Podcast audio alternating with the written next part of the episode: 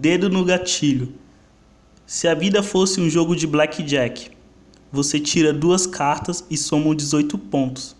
Você para ou desce mais uma?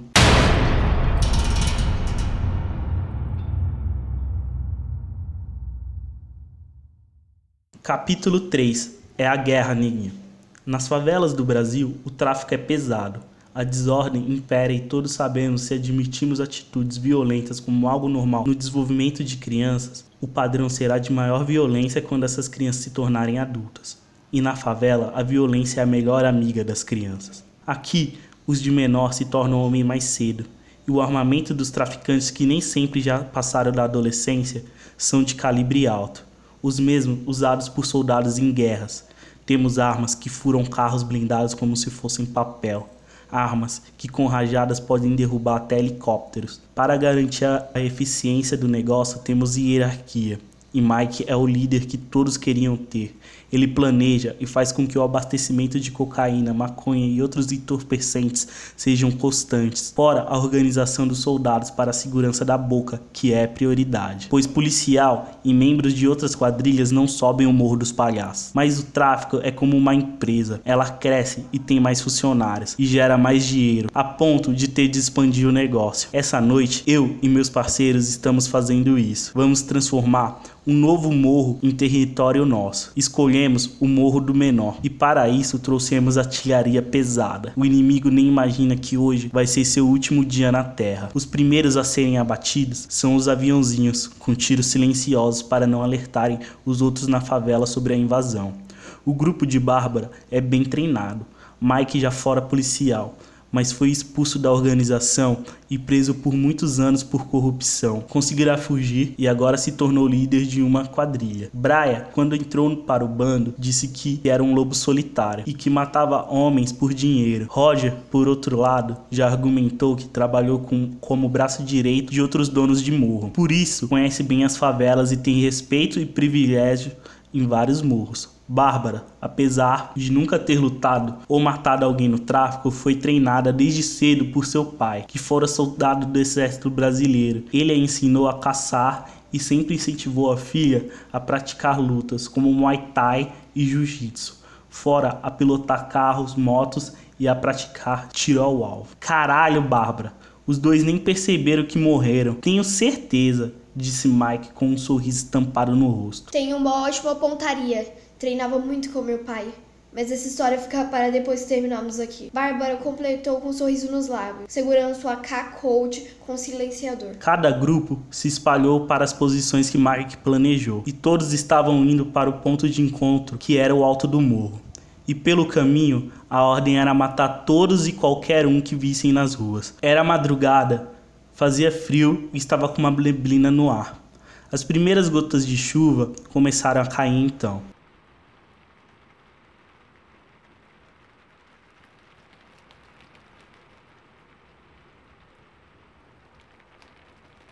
Na cabeça de Mike teria apenas os soldados do Morro do Menor, mas esse erro custou caro. Mal ele sabia que naquela noite o Morro do Menor estava cheio de porcos de farda. Brian avistou um policial conversando com um sujeito que segurava um AK-47 e estava sem camisa, de bermuda e chinelo. O policial parecia contar o dinheiro que fora entregue em um envelope. Satisfeito, estava voltando para o carro quando um homem do nosso grupo deu um tiro de 762 na cabeça do traficante, que acabara de entregar o envelope. O policial se assustou e atirou no palhaço, que perdeu metade da cabeça e ficou estirado no chão. O policial se virou novamente e viu Bárbara, Mike e Brian de esguelha na parede com fuzis de assalto na mão e começou a atirar neles. Mas um outro palhaço acertou o policial no peito, que caiu, mas não morreu, pois estava com colete à prova de balas. A polícia, que já estava no local, começou a revidar.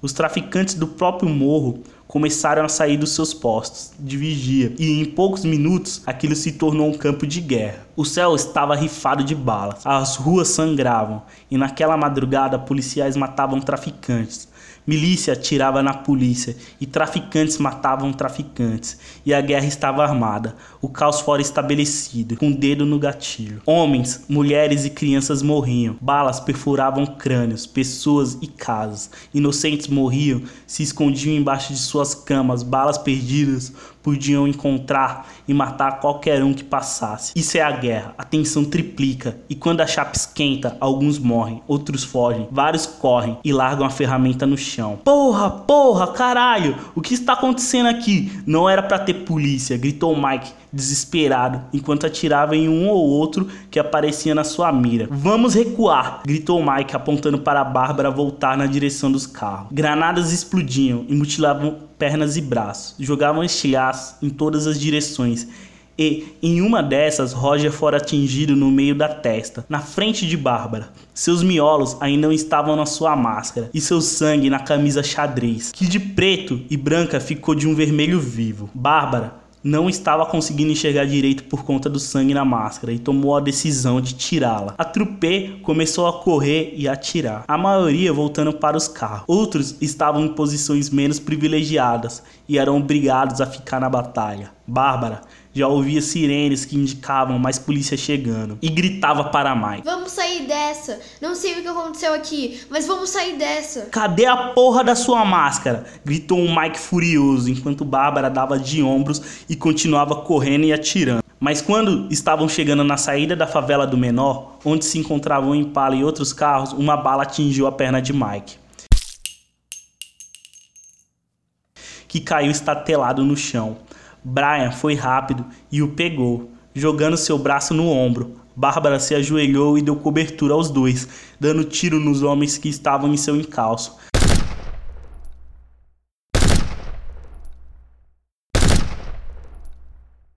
Mas outra bala veio de uma laje, acima deles, e acertou as costas de Mike, fazendo um rombo e o arremessando para a frente, já morto. Bárbara matou o sujeito, que estava segurando uma 12 de cano cerrado. Ela voltou a correr. Estava a poucos passos do Impala. Brian a seguia e dava cobertura. Ele disparava com uma Colt AR-15 enquanto ela abria o carro. Quando ela conseguiu abrir a porta, ouviu o barulho de um tiro muito próximo. Fechou os olhos, pois jurava que fora atingida. E quando se virou, para olhar para trás, percebeu que Brian acabara de salvar sua vida. Levará um tiro que era para ela e estava de joelhos, com a mão na barriga. O, trafic... o traficante na sua frente com uma M4, prestes a finalizar o serviço, a arma apontada para a cabeça mascarada de Brian. O homem já com o dedo no gatilho, Brian com os olhos fechados esperando o segundo tiro. Houve o estrondo do disparo. E ele achou que tinha morrido por um momento, mas ao abrir os olhos, o traficante na sua frente estava no chão morto, com uma bala entre os olhos. Brian, Brian, tente ficar de pé, vamos até o carro. Bárbara tirou sua máscara e o beijou e disse: Um passo depois do outro. Vamos. Brian só pensava em uma coisa, enquanto caminhava cambaleando. Por que se jogou na frente de Bárbara e levará um tiro por ela? Ele sabia que gostava dela depois que ficaram algumas vezes mas não havia percebido até aquele momento que estava apaixonado. Ela era uma vagabunda, mas era uma boa pessoa. Brian continuou andando e sacudindo a cabeça, dizendo para si: Estou vivo, ainda estou vivo. Bárbara o deixou no banco de trás, jogou a arma no banco, fechou a porta e foi para o banco do motorista. Acelerou e saiu o mais rápido que podia dali viu o caos que se encontrava a favela: sangue, fogo e tiro por todos os lados. É a guerra, neguinho. Ali era a linha de frente. Viramos a notícia que alimenta a imprensa. Naquela noite, noticiários e jornais do mundo inteiro marcaram a presença. E quando Bárbara pensou que estava livre para fugir daquela violência, ouviu o barulho de sirenes e helicópteros da imprensa à sua espreita o que seria noticiado e lembrado durante anos como a Guerra dos Três Coelhos havia apenas começado.